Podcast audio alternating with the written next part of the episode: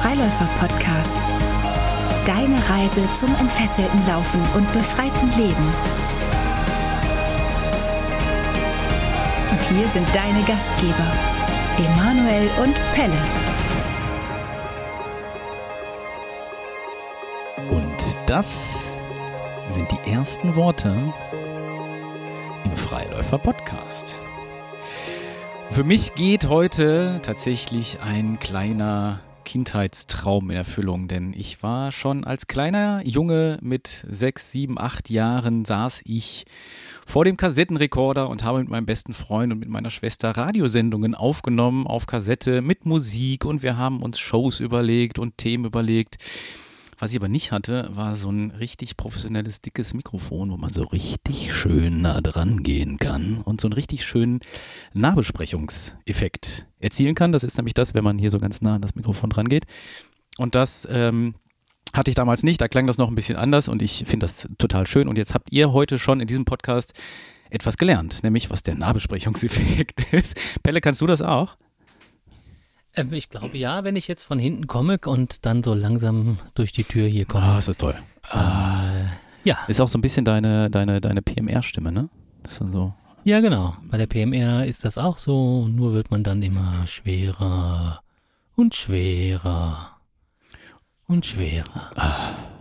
So, jetzt sind schon alle beim Laufen eingeschlafen. Kurz stehen geblieben beim Laufen.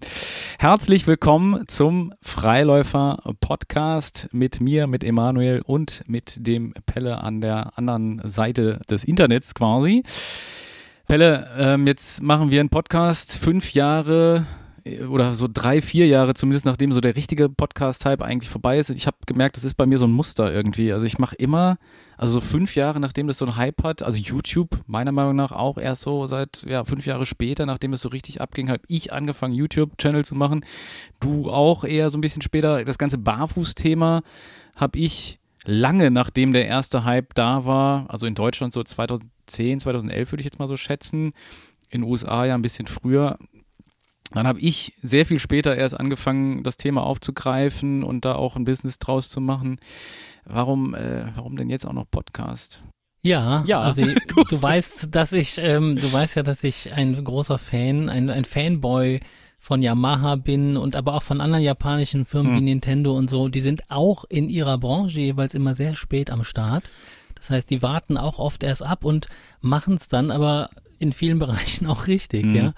Und haben dann irgendwie das Know-how erstmal gesammelt oder bestimmte, sage ich mal, anfängliche Kinderkrankheiten, äh, die so ein System bringt, ähm, sind vielleicht schon von anderen auch in Pionierarbeit so ein bisschen, ähm, ja, sag ich mal, aufgedeckt worden und ähm, es ist also nie zu spät anzufangen mit irgendwas, auch wenn äh, vielleicht der Zug schon so ein bisschen abgefahren ist. Also wir machen es nicht, weil es alle machen. Äh, nee, das glaube ich nicht. Nee. genau. Dann würden wir, Okay. dann würden wir woanders sitzen gerade. Dann würden wir im, im ja, Clubhouse Bei sitzen. Clubhouse, oder, ja, stimmt, ja, stimmt. Eigentlich ist es ja genau dann, also ja, stimmt. Eigentlich ist es ja genau das Zeichen dafür, dass wir das nicht machen, weil es alle machen, wenn wir jetzt erst anfangen. Für mich ist es ja so ein bisschen, also ich, Last Man Standing auch so ein bisschen. Vielleicht sind wir auch der letzte. Wer wer weiß, vielleicht sind wir der, vermutlich sind wir der letzte Podcast, der an den Start geht. Wenn die Welt explodiert Mhm. und alles untergeht, Aliens kommen, dann wird man uns als letzten Podcast noch hören. Cool. Und Beethovens dritte, glaube ich, hat Ja. man ins All geschickt, oder? Noten, glaube ich zumindest, oder? oder ich Ja. weiß gar nicht mehr genau. Für mich ist das ja auch so ein bisschen, ich habe, äh, ich glaube, du siehst es ähnlich äh, über YouTube, also so den, den, den Kanal, mit dem ich ja viel nach draußen gehe, gemerkt, naja, so länger als 10 Minuten äh, Videos funktionieren halt nicht mehr so richtig gut. Also ich mache zwar auch schon mal längere Videos, aber so richtig, also 10 Minuten ist schon immer so die magische Grenze. Und ich versuche ja schon immer, mich dann kurz und knapp zu halten. Das gelingt mir jetzt nicht unbedingt immer, aber es ist halt einfach begrenzt. Und sobald man mal ein bisschen in die Tiefe gehen will oder halt auch jemanden mal interviewen will, also einfach auch mal einen Dialog führen will, ist YouTube halt einfach zu Ende. Und ich glaube, ich hatte irgendwann das Gefühl so, ah, ich, ich möchte da irgendwie, also zum einen möchte ich gerne mal ein bisschen tiefer reingehen in manche Themen, zum anderen aber auch vor allem anderen mal eine Bühne geben. Also da wir, äh, ich darf es zwar eigentlich auch nicht verraten, mache ich jetzt aber ja auch in jeder Folge einen Gast haben, einen Überraschungsgast, ist es für mich halt auch einfach selbst was lernen. Du hast es, glaube ich, in unserem letzten Gespräch mal gesagt, auf YouTube ist man halt immer der Prediger. So, man, man, man schaltet halt immer rein, aber es schaltet halt dann nur so auf, auf Kommentarebene zurück. Und ich glaube, dass für mich das ein ganz wichtiger Aspekt war, ähm, auf Podcast zu gehen, nur auf Audio zu gehen, vor allem auch mit der Längen, lang, äh, Längenmöglichkeit dabei. Ich glaube, du bist da bei mir, ne? Also du hast auch ähnlich. Absolut. Ähnlich also ich habe es mal ein bisschen versucht, auf YouTube ähm, in den Dialog zu gehen und das ist irgendwie hölzern und, und, und bröckelig und äh, man hat immer irgendwie so diese, diese Kamera, in, keiner weiß, wo er hingucken soll, guckt man sich an, guckt man in die Kamera, wenn man jetzt nicht erfahren ist, ne? Ja. so im, im medialen äh, Business, irgendwo im Fernsehen oder sowas. Und äh, das, das wirkt irgendwie nicht wirklich nach einem Dialog, das ist auch viel zerschnittener dann alles und so. Und tatsächlich ist es für mich ganz spannend, weil ich immer für mich das Gefühl habe, erst im Dialog ähm, meine Kompetenzen auch ausspielen zu können. Mhm. Also ich habe irgendwie auf YouTube eher das Gefühl, ähm, dass Deine Inkompetenzen mir das gegenüber. ja, das, Sorry. genau, ja. Es ist wirklich, da bin ich am Maximum meiner Inkompetenz angekommen. Und äh, ja, genau so, dass man ähm, halt, mir fehlt das dann einfach, der, mir fehlt der Anpack. Ich brauche Mhm. immer irgendwie so, so ein Ping-Pong und ähm, ja, dann, dann kann ich gut in meiner Mitte bleiben. Mhm. Wir haben heute Thema Mitte bleiben, hast du gerade schon gesagt, und ähm, es soll auch so ein bisschen um Leistung, Leistungserbringung, Leistungsgedanke, Leistungsdruck. Ich, ich kann jetzt noch zehn Worte mit Leistung vermutlich sagen. Ähm, was ist für dich Leistungserbringung? Das weiß ich nicht. Also ich meine, Leistung kann, klar kann man physikalisch definieren, ist Arbeit durch Zeit, ne? Mhm. Wie, wie schnell, also wie schnell schaffe ich etwas, äh, eine Arbeit äh, hinter mich zu bringen. Und wenn ich das besonders schnell schaffe, dann habe ich eben eine hohe Leistung erzielt. Ne? Und das passt für mich immer nie so ganz zum Gedanken der Ausdauer, Mhm.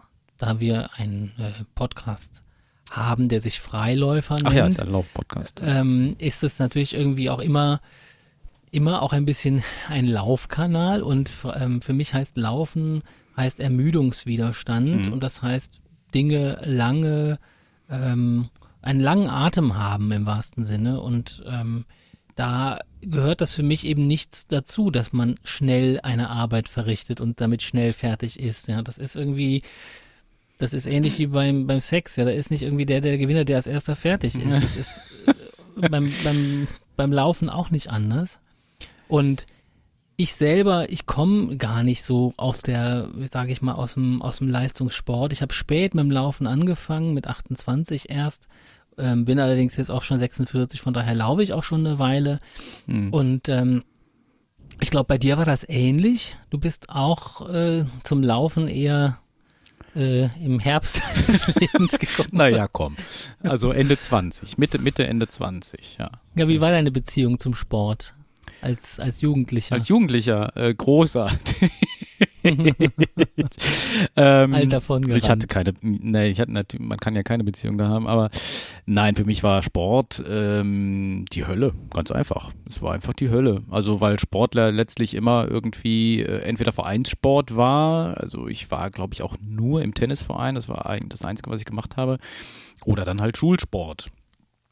Und äh, da war Sport für mich die Hölle, weil ich da einfach nichts mit anfangen konnte.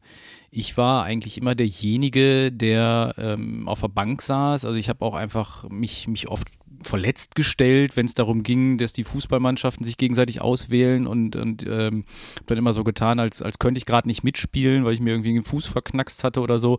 Oder wenn ich halt das, das nicht hinbekommen habe, dann, dann zumindest, dass ich irgendwie direkt gesagt habe, ich gehe ins Tor, damit ich halt nicht auf dem Platz stehen muss. Und im Schulsport selber ähm, saß ich auch ganz. Ja, was denn? Ja, ich kenne Ja, das.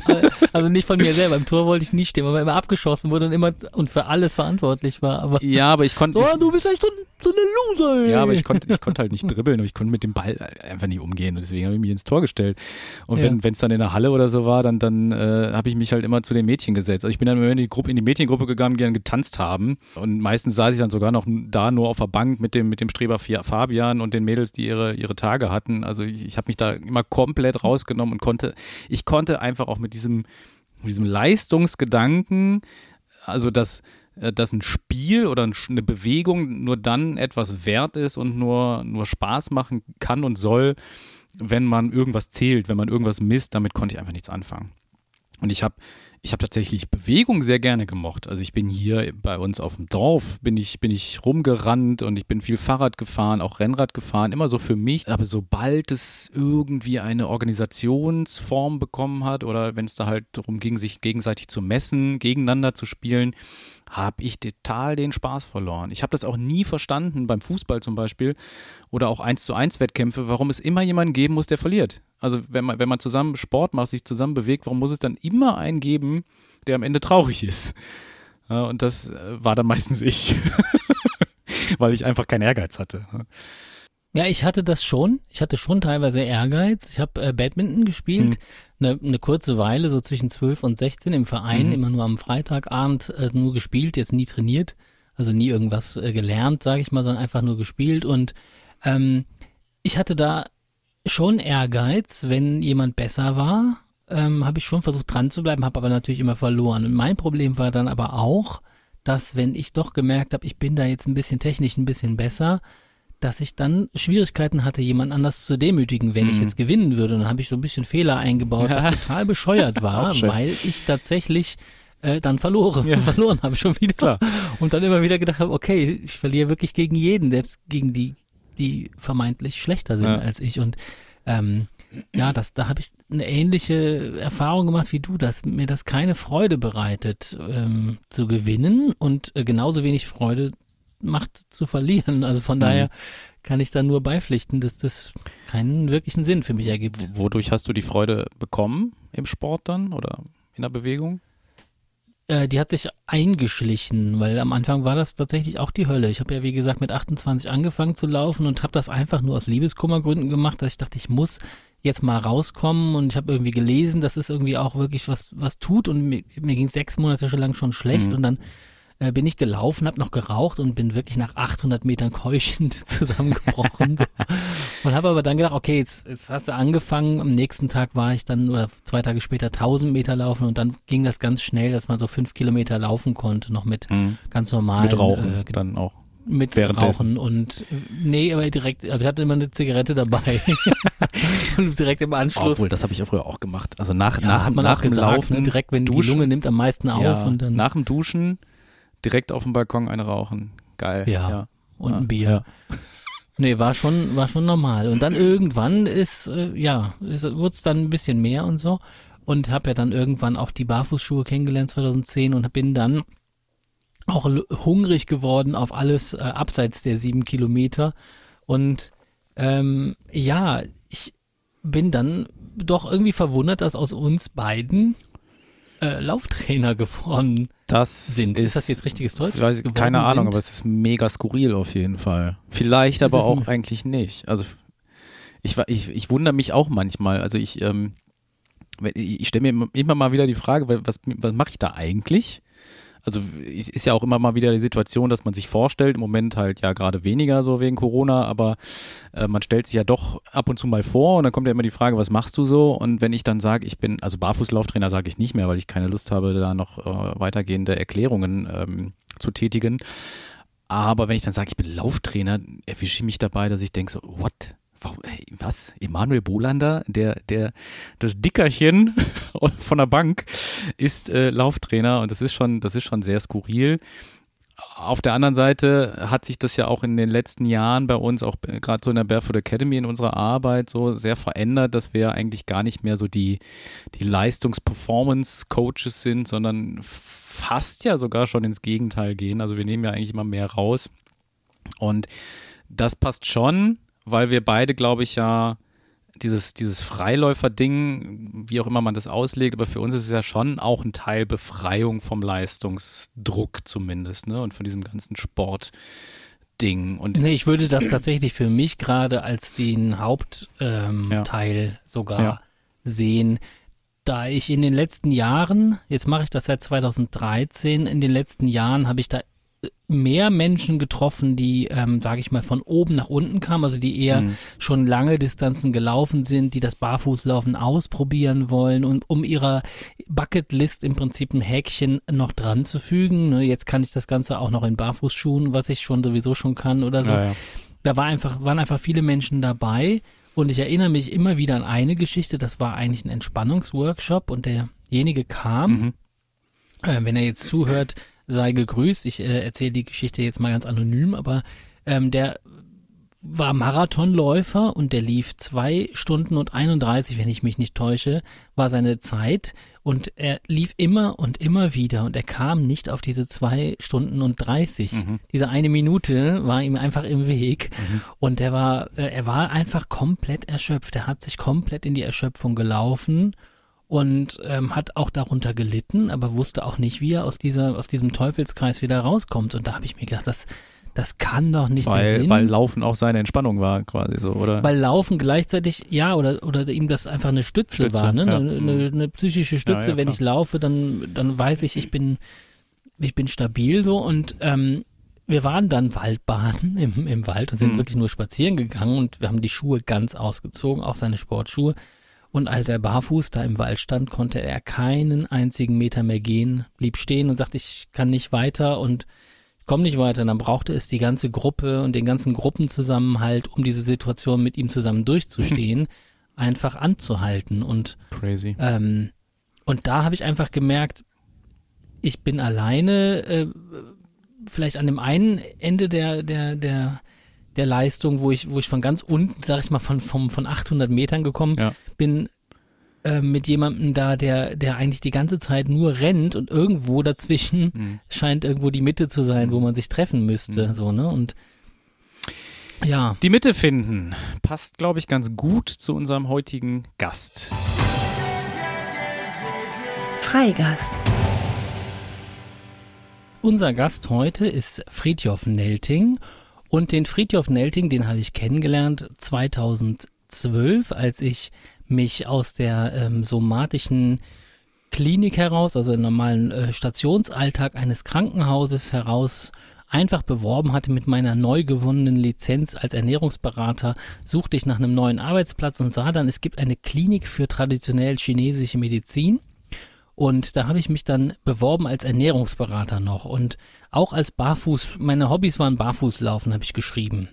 Daraufhin hatte mich der Friedhof Nelting, der Geschäftsführer der Gezeitenhausgruppe, eingeladen, ähm, ohne ein Jobangebot. Er sagte, ich habe leider gar nichts anzubieten, aber mich interessiert einfach, äh, dass ich da Barfußlaufen gelesen habe und Aikido als Kampfkunst und und er hat mich einfach kennenlernen wollen. Und so war meine allererste Begegnung mit Friedhof Nelting, ähm, der eben der Geschäftsführer der Gezeitenhausgruppe ist, einer ähm, Krankenhausgruppe oder von Fachkliniken für Psychosomatik, ähm, Suchterkrankung, Kinder- und Jugendpsychiatrien in ganz Deutschland, in Berlin, Oberhausen, in äh, Wesseling und in Bonn gibt es da Kliniken. Und äh, er steht diesen Kliniken vor als Geschäftsführer und ist aber eben auch nach außen hin tätig und arbeitet dort auch unter anderem mit Sven Hannawald, dem ehemaligen ähm, Skispringer, und äh, im, im Bereich der ähm, ja, Stressprävention, Burnout nach, ähm, nach Sport bei Spitzensportlern etc. Und er ist einfach sehr, sehr bewandert, was Leistungssport, was ähm, Erholung, Regeneration angeht. Und deshalb freue ich mich ganz, dass ich ihn äh, heute hier ankündigen darf, den Europameister im Tai Chi Ball von 2010 und 2011, Friedhof. Schön, dass du da bist. Hoffentlich. Jawohl, ich bin da. Hallo Pelle, hallo Emanuel. Kannst du dich noch erinnern an äh, unser erstes Treffen eigentlich? Ja, ich kann mich sogar sehr gut noch daran erinnern. Äh, es war ein schönes Treffen. Ich musste eben kurz überlegen, ob das tatsächlich so das war, dass wir keinen Job für dich hatten. Ähm, aber du hast recht. Es war wirklich so, dass ähm, ich einfach dein Profil so interessant fand und wir als Familie sind ja eine Familie, die äh, vielleicht nicht immer mm, nur nach dem lückenlosen Lebenslauf geht oder nur nach den geraden Karrierewegen, sondern wir schauen, was gibt es eigentlich abseits des Weges, was für Menschen haben eigentlich vielleicht auch schon mal Krisen erlebt oder vielleicht was vom Leben kennengelernt oder waren mal unterwegs. Und ich fand das damals so spannend, dass ich dich eingeladen habe, ohne zu wissen, was da irgendwie draus ähm, werden könnte. Und äh, du bist ja später quasi doch auch noch bei uns äh, äh, lange gewesen und gleichzeitig hat sich ja auch eine Freundschaft daraus entwickelt. Also das hätte ich mir so nicht vorstellen können, aber irgendwie bin ich sehr dankbar und glücklich, dass wir damals diesen Impuls hatten. Du, dass du dich beworben hast und ich, dass ich dich sozusagen eingeladen habe. Schöner Start gewesen.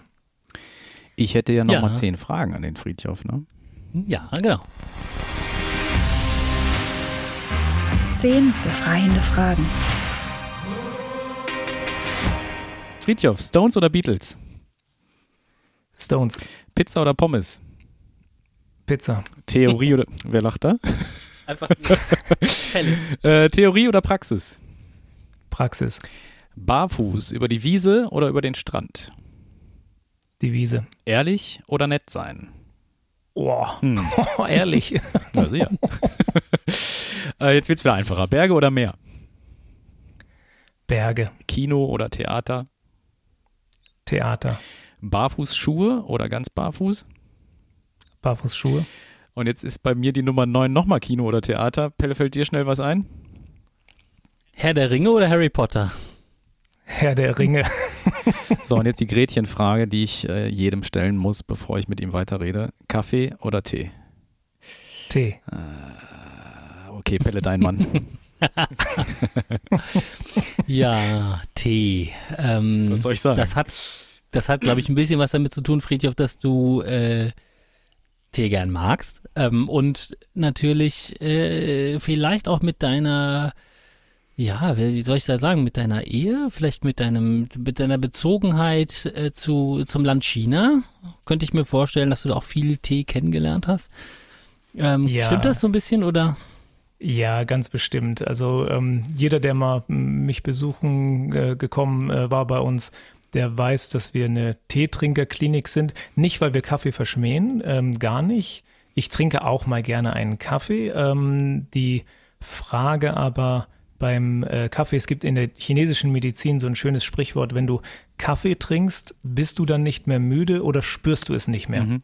Und das war für mich was, was tatsächlich so als Trigger immer hängen geblieben ist, ähm, weshalb ich gerne mal einen Kaffee genieße. Aber wenn ich merke, ähm, dass ich viel und immer wieder irgendwie Kaffee möchte, weil ich gerade, wenn ich müde bin, dann merke ich, Moment, da bin ich irgendwie für mich auf dem Holzweg. Und äh, Pelle, du hast es gerade gesagt, meine Frau ist Chinesin, ich habe lange in China gelebt und ähm, bin natürlich durch die chinesische Teekultur ähm, bis hin zur chinesischen Teezeremonie da doch auch ein bisschen vorgeprägt und es ist einfach was Wunderbares, wenn ich ähm, quasi nicht nur trinke, um Durst zu löschen oder trinke, um wach zu bleiben. Tee hat ja auch äh, Koffein, äh, Koffein und ähm, sondern wenn ich für mich das Ganze nutzen kann, um ein Erlebnis darzustellen, um zu spüren, um zu riechen, um im Moment zu sein, um das zu genießen. Das ist einfach was, was ich mit Teekultur verbinde. Insofern, ich mag Kaffee, aber ich bin definitiv Teetrinker. Ähm, du hast es ja vorhin gesagt, ich bin dann doch in der Gezeitenhausklinik gelandet ähm, als Krankenpfleger und habe dann da aber auch im körpertherapeutischen Bereich gearbeitet und ähm, das Aikido für die Patienten angeleitet. Und ich hatte mich damals, als ich in der Klinik angefangen habe, dann doch ein bisschen gewundert, dass ähm, die Klinik, also die Kliniken, das Laufen am Anfang so ein bisschen verteufelt hatten in meinen Augen, dass es ähm, so war, dass Menschen, die vielleicht ähm, Marathonläufer waren und so, dass die dann komplett äh, mal aufs Laufen verzichten sollten, weil ich für mich in der Zeit noch dachte, ähm, ja, Laufen kann aber auch eine starke Ressource sein, um aus einer psychischen Situation rauszukommen. Mittlerweile sehe ich das Ganze ein bisschen anders und denke wirklich, ähm, wenn man, wenn man das nicht stoppen kann, wenn man sowieso schon viel gelaufen ist, also man, man hat ja diese, diese Technik schon ausprobiert, um sich zu stabilisieren. Und wenn man das dann aufhört ähm, oder nicht mehr aufhören kann, dann ist irgendwie auch ähm, was nicht mehr in Ordnung. Das merke ich halt einfach immer mehr bei den Menschen, die ich trainiere. Das sind einfach viele, die können sich eine Woche Laufpause nicht vorstellen und dann ähm, und ich ertappe mich selber, wenn ich mir kleine Ziele, Pläne setze und ausfalle, ertappe ich mich auch immer wieder, dass ich ganz schnell merke, ah Mist, dann, ah, dann ist ja dieser Streak vorbei und so. Ähm, wie, wie, wie steht ihr als Klinik ähm, bei mit für Burnout-Patienten und so, wie steht ihr aktuell so zum Laufen und was hast du für Erfahrungen selber auch mit dem Laufen gemacht? Du hast ja auch ein bisschen jetzt angefangen mit dem Laufen in den letzten Jahren. Genau.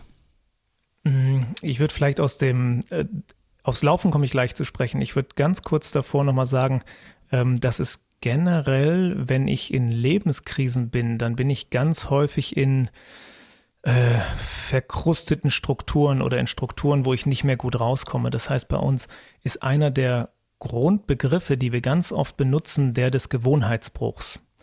Und ähm, das ist für Behandlung, für das Ankommen in Behandlung, für Menschen, die in schweren Lebenskrisen sind, tatsächlich etwas, was einen hohen Wert hat.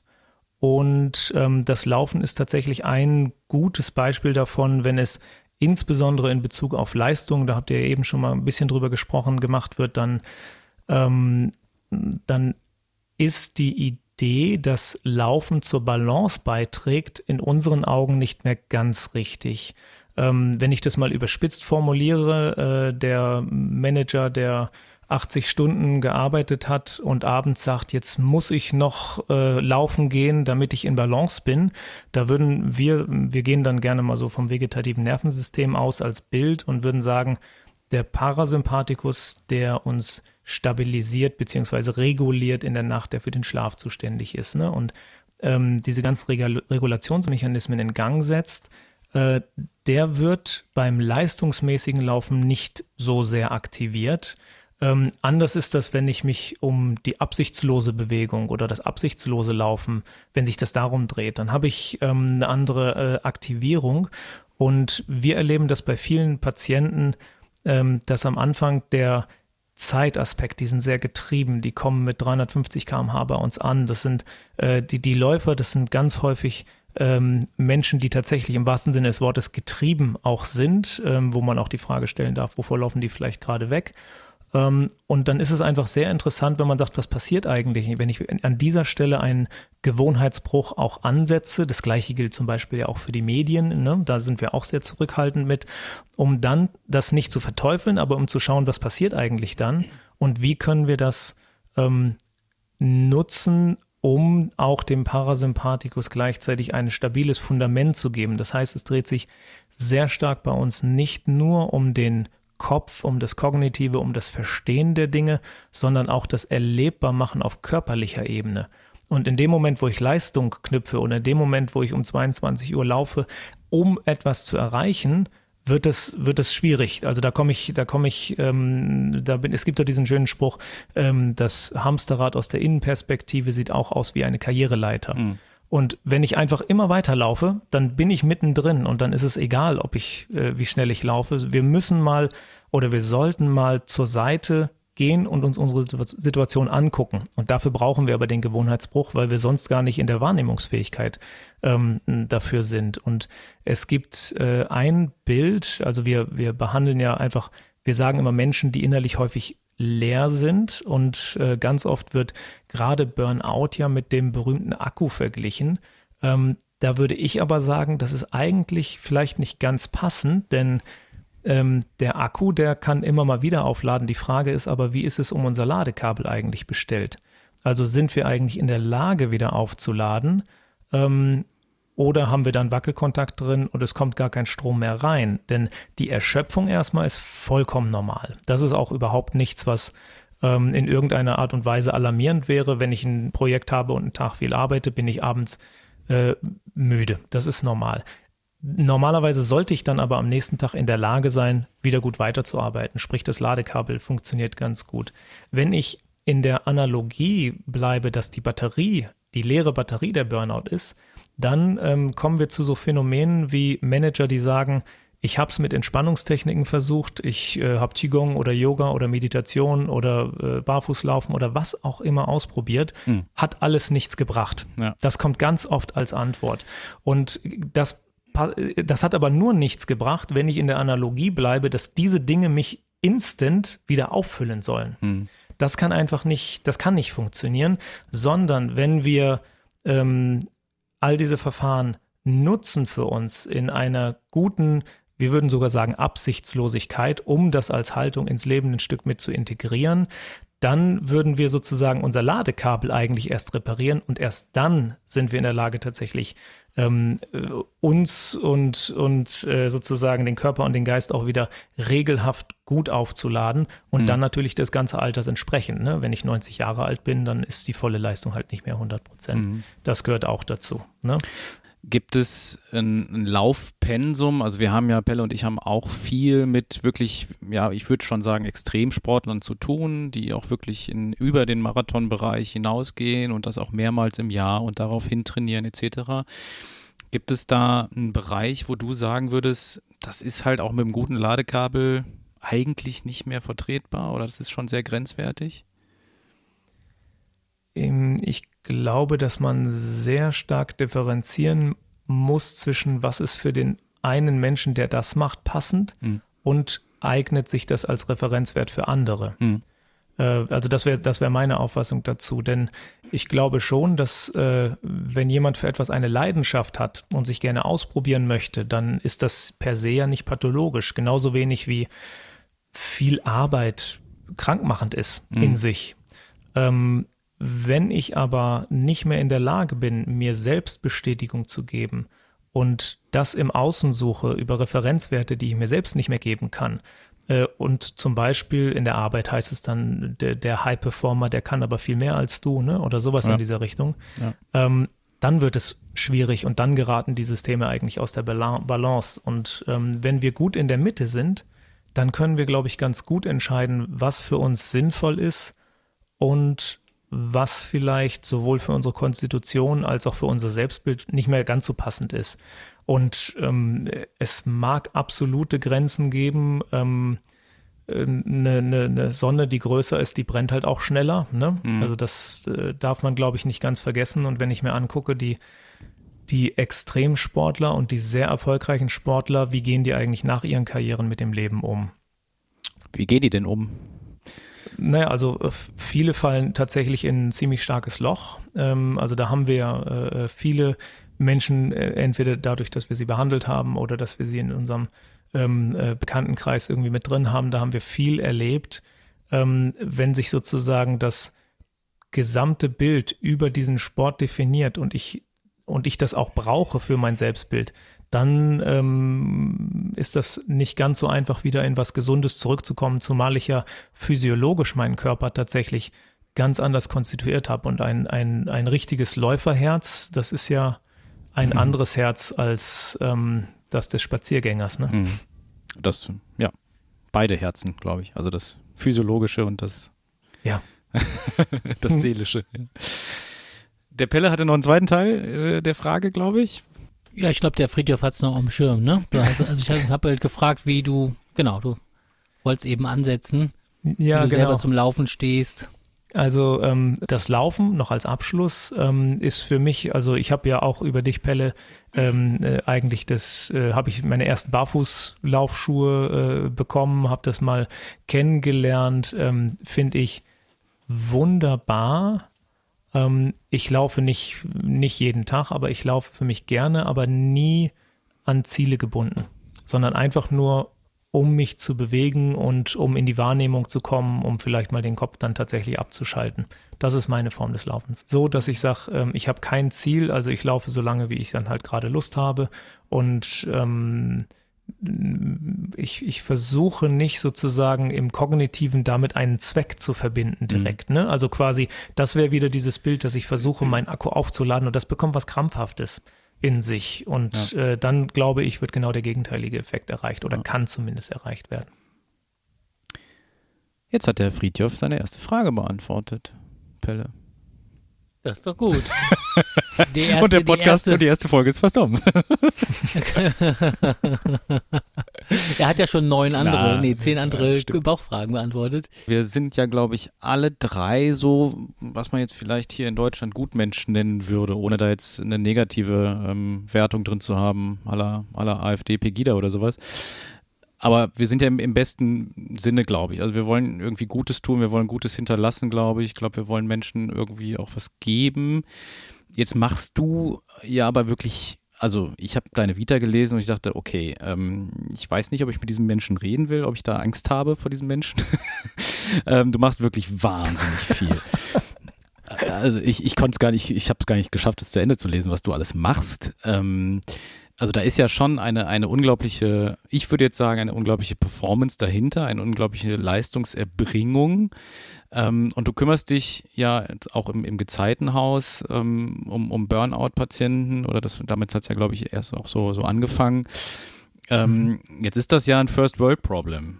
Burnout irgendwie. Ne? Also wir, wir, wir, wir brennen aus aus, aus Leistungsgedanken, Performance-Druck. Und das ist ja keine Performance, um jetzt unser nächst, unsere nächste Mahlzeit zu bekommen. Also es geht ja nicht darum, dass wir überleben müssen und da irgendeinen Überlebensdruck haben, sondern es geht ja wirklich um Selbstverwirklichung, wie du es auch gerade gesagt hast. Wo siehst du da die Sinnstiftung für dich drin, diesen ähm, Menschen zu helfen? Also ich erlebe das so, also einmal, du hast gerade, der, der, wenn man das so hört, äh, wie du über meinen Lebenslauf sprichst, ähm, dann weiß ich gar nicht, ob ich den selbst lesen möchte. Ja, nee, willst du nicht. Ist wirklich ne, also, ne, mit, mit, mit Worten äh, äh, Wahnsinnspensum äh, und Leistung und äh, das erlebe ich eigentlich gar nicht so. Aha, ähm, okay. Also ich bin, glaube ich, ein Mensch, der ähm, gut Pausen einbauen kann, das auch sehr aktiv macht ähm, ich habe mein, mein ältester äh, und wichtigster Coach, den ich habe, der ist über 80 Jahre alt und der sagt immer, Herr Nelting, wenn Sie nur noch arbeiten und nicht mehr denken, dann geht es Ihren Unternehmen schlecht. Und mhm. das ist was, was ich mir sehr zu Herzen genommen habe. Ähm, wenn ich nur gehetzt wäre oder wenn ich irgendwie fad werde, dann ähm, dann glaube ich nicht, dass die, die, die, die, die Erfahrung, die wir jetzt mit über, ich weiß nicht, 20.000 Menschen stationär, glaube ich, gemacht haben, was ist ja ein mhm. großer Erfahrungsschatz, den wir haben. Mhm. Ich glaube nicht, dass ich diese Erfahrung irgendwie noch Sinn bringt mit anderen Menschen teilen könnte, sondern ich mhm. würde auch nur äh, jemand werden, der quasi den, die eigene Krise, die in Ordnung ist, die dazugehört für jeden, aber die würde auch ein Ausmaß annehmen, was so destruktiv wäre, dass ich meinem, meinem Erleben von Verantwortung nicht mehr gerecht werden würde. Das mhm. möchte ich aber gerne. Ne? Mhm. Und wofür? Das erinnert, Entschuldige. Ich wollte gerade nochmal eben reingehen, wo, wo ist ja diese Sinnstiftung oder Sinnhaftigkeit für dich in, in, in Burnout-Behandlung oder in, in der Arbeit mit Burnout? Ähm, Menschen in Lebenskrise, also Krise gehört zum Leben dazu, die definiert uns und sie ähm, sie bringt uns Referenzwerte sowohl für uns als auch für andere. Und äh, wenn ich Menschen in Krisen begleite und ihnen dabei helfe, den eigenen Wert zu finden oder wiederzufinden, um danach auch in der Gesellschaft zu sagen, ich weiß, was Krise bedeutet und ich kann auch selbst als Vorbild agieren, dann finde ich, das ist das enorm äh, sinnstiftend. Mhm. Und wir erleben das bei ganz eigentlich bei fast allen äh, äh, Menschen, die sich uns anvertrauen, dass die danach sagen, das ist gut, ich äh, kann das auch würdigen, äh, die Krise, die war, und es gibt neue Wege und ich will vielleicht auch selbst Impulse setzen, um das auch noch weiterzutragen und anderen Menschen zu helfen. Gleichwohl muss man sagen, dass kurativ wir die gesellschaftlichen Themen in Deutschland so nicht lösen werden können. Also wir können den mhm. Einzelnen sehr gut helfen und wir können mhm äh, punktuell quasi gute Impulse setzen, aber wir müssen noch viel, viel mehr in die breite Öffentlichkeit, in die, ähm, in die, ja, man nennt es immer Prävention, aber Prävention hat auch ja, die Krankheit im, im Hinterkopf, äh, eigentlich in ja, die, in die Lebenskunst. Wir nennen das immer Forum Lebenskunst, das ist so unser Titel mhm. dafür. Ne? Wie kann Lebenskunst eigentlich gelingen? Ähm, ich habe auch das Erlebnis äh, oder die Erfahrung gemacht. Ich habe ja bei euch an der ähm, direkt an der an der Quelle da gearbeitet, der des, äh, wo ich dann direkt am Patienten war. Und ich habe es, habe die Erfahrung gemacht, dass eben diese Menschen, die im Burnout waren, die eben auch in in verantwortungsvollen Positionen häufig gearbeitet haben, nicht nur, aber auch, dass die eben, ähm, um nochmal beim Taoismus zu bleiben, sich sehr, sehr weit aus dem Tao entfernt hatten oder so mhm. gefallen sind. Also beim Taoismus, wenn man sich damit nicht auskennt, das ist immer so der ein, ein Kerngedanke, ne, dass wir uns äh, im Prinzip nach der Geburt so aus dem ursprünglichen entfernen oder immer wieder versuchen, dahin zu gelangen, so in das äh, ursprüngliche Paradies. Und ähm, da haben die sich teilweise sehr in ihre eigene Hölle hin entfernt und durch so ganz basale Sachen häufig wie Malen ähm, und eben wieder Ruhen und ähm, Spazieren gehen, Körpertherapie, sich ganz, äh, also sich spüren, vor allen Dingen auch in, in, in kleinen Dingen wieder spüren, hat erstmal dafür erstmal zu eigenen Bedürfnissen, die gar nicht mehr da waren oder nicht mehr wahrgenommen wurden, erstmal äh, dazu geführt, dass die wieder da waren. Und das hat dazu geführt, dass Burnout-Patienten ähm, natürlich häufig auch ihre Arbeit über, überdacht haben und auch die, auch die Berufswahl überdacht haben ähm, und dann aufgehört haben damit, aber auch eben viele gesagt haben, so jetzt, jetzt gehe ich dahin, aber diesmal, diesmal verliere ich mich dabei nicht selbst, ja, oder und erst dann äh, bin ich für die anderen auch äh, eine Führungsfigur, die, ähm, die in eine gesunde Richtung geht. Mhm. Ansonsten entfernen wir uns als komplette, als kompletter Komplex äh, der ganze Arbeitsplatz entfernt sich dann da aus dem, aus dem guttuenden Bereich und von daher, ich habe das als sehr persönlich, als sehr sinnstiftend äh, für mich da empfunden. Das waren meistens eher Menschen, die da ins Burnout geraten, die zwar sogenannte High-Performer sind, aber die, die waren eher die Gutmütigen, sage ich mal. Ja. Das ist das Los der, das ist das Los der Gutmütigen, ausgenutzt zu werden. Und ähm, das habe ich da auch so erlebt und dass man da eher gesagt hat, so jetzt pass mal ein bisschen auf dich auf, denn du verzehrst dich und äh, damit verzehr die anderen verzehrst du mit, ne? Und mhm. ähm, das konnten die meisten gut nehmen. Ich weiß nicht, ob das das so ein bisschen trifft, auch Fritjof, ähm, wie wie sich die Arbeit im Großen darstellt.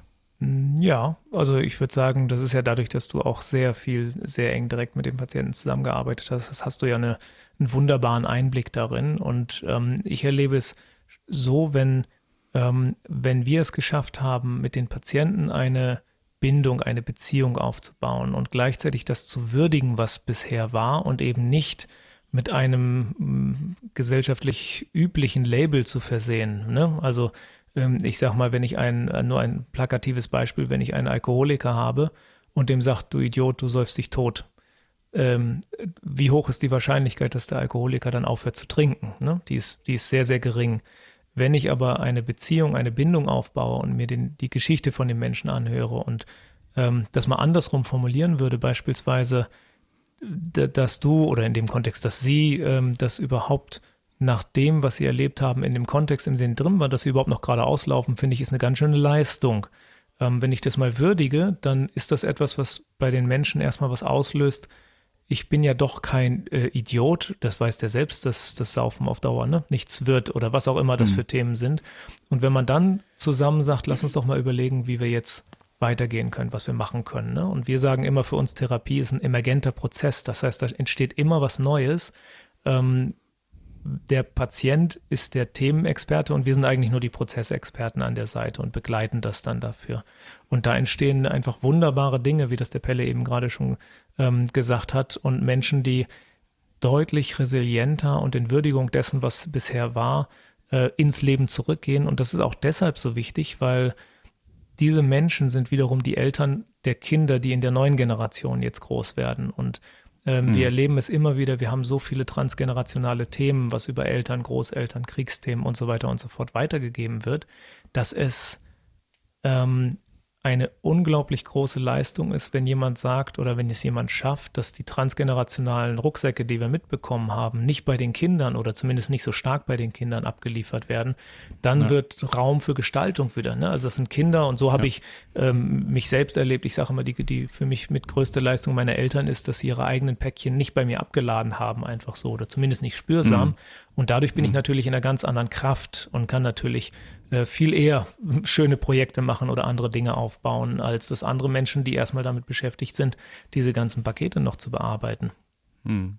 Ein schöner Satz von deinem Vater, ähm, fand ich, war, äh, als der ist auch Psychiater, ne? Und äh, der mhm. sagte, ähm, wir haben unsere Krisen einfach nur zu anderen Zeiten, aber wir sind nicht anders als äh, die Patienten. Ne? Sie haben halt äh, die Krise jetzt und wir äh, zu anderen Zeiten. Ja also diesen, diesen ähm, Schritt da rausgehen auch, dass man ähm, Burnout, Depression oder irgendwie sowas als die anderen, die da drüben, die, äh, also man hat, er hat das sehr, hat, hat sich als Behandler sehr da rein integriert, ne, in die, hat, hat die Trennung aufgehoben. Das fand ich einfach sehr schön.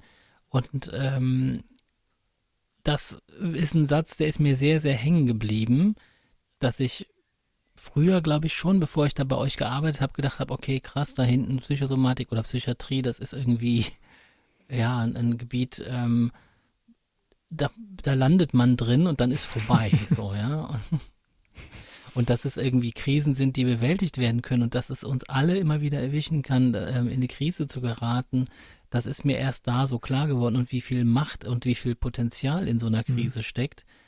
Und ähm, ja. vielleicht magst du da vielleicht noch ja. was zu sagen. Ähm, vielleicht, ähm, ich würde sagen, noch nicht mal uns erwischen kann, diese Krise, sondern die sind gut und absolut wichtig. Also wir haben, ähm, wir heißen Gezeitenhaus, ähm, weil es Ebbe und Flut gibt und die gehören beide zum Leben.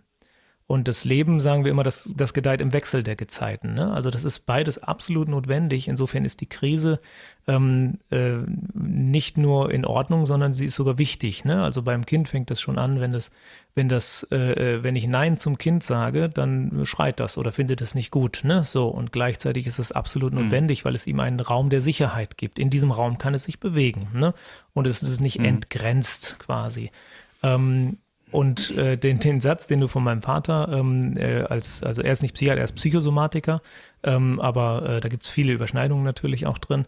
Ähm, das ist sozusagen der eine Teil, dass er gesagt hat, wir haben unsere Krisen zu anderen Zeiten. Und das zweite, äh, was er gesagt hat, immer ist, ähm, oder was er immer sagt, äh, wir sind psychosomatische Wesen und wenn wir krank sind, dann bleiben wir das. Also sprich, wir sind sozusagen nicht nur psychosomatisch im Falle der Krankheit, sondern das gehört zu uns. Das ist ganz normal und wir, wir, wir reagieren so. und wir regulieren mhm. ständig. Ne? Das äh, mhm. gehört zu uns als Menschsein dazu und insofern ist die Krise, ähm, ist zwar mittlerweile ein bisschen abgedroschen als Begriff, aber Krise als Chance stimmt in sich tatsächlich. Ne? Da ist ganz viel Wahrheit mhm. drin und äh, es ist nicht nur eine Chance, sondern es ist tatsächlich eine, es kann eine Grundlage sein, auf der äh, Sinn sinnhaftes und gesundes und lebenspflegendes Leben stattfinden kann. Hm. Das heißt aber ja auch, dass ähm, ich nicht in der Mitte bleiben muss, sondern dass ich ab und an in die Mitte zurückkehren darf. Ja. Also dass ich, ich, ich muss auch äh, aus der Mitte raus, ja. um Krisen das, erleben Das ist sogar enorm wichtig. Also physikalisch würde man ja sagen, in der Mitte sein ist tot. Ne? Also dann, dann passiert eben nichts mehr. Ne? Dann ist keine genau, Bewegung keine mehr Bewegung da. Ne? Mehr. Ja. Und ähm, wie war das am Anfang? War das Wort und Wort ist ja Logos und Logos bedeutet auch Schwingung. Also wir, wir, wir brauchen wie das Pendel Schwingung und in der neuesten, in den neuesten Varianten der Stringtheorie äh, wird ja ähm, über die Rolle der Musik gesprochen, ne? Und äh, da dreht es sich immer um das Setzen, Akzent, Pause, Akzent, Pause, ne? Und ähm, ich halte das für äh, unglaublich wichtig, dass wir Rhythmus und Bewegung haben und das bedeutet, wir kommen immer mal wieder ähm, bei uns vorbei und die Pause, die ist auch nicht da, wo der tiefste Punkt des Pendels ist, sondern die ist ja eigentlich immer an den Seiten. Ne? Und das ist ein ganz kurzer Moment, wo das Pendel mal ruhig ist, da kommen wir vorbei mhm. und das sind wunderschöne Momente. Und dann schwingen wir aber auch mhm. schon wieder los. Und das nennt sich Leben. Mhm. mhm. Schön. Heißt aufs Laufen übertragen. Laufen, Pause, Laufen, Pause.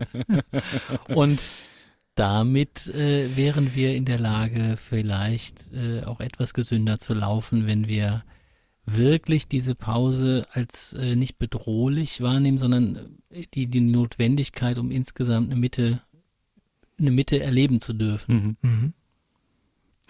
Dann ist das doch Danke. ein schöner Schlusstenor und wir sind jetzt sogar in die Stringtheorie reingegangen. Es bleibt so tief, liebe Leute, im, im Freiläufer-Podcast in jeder Folge.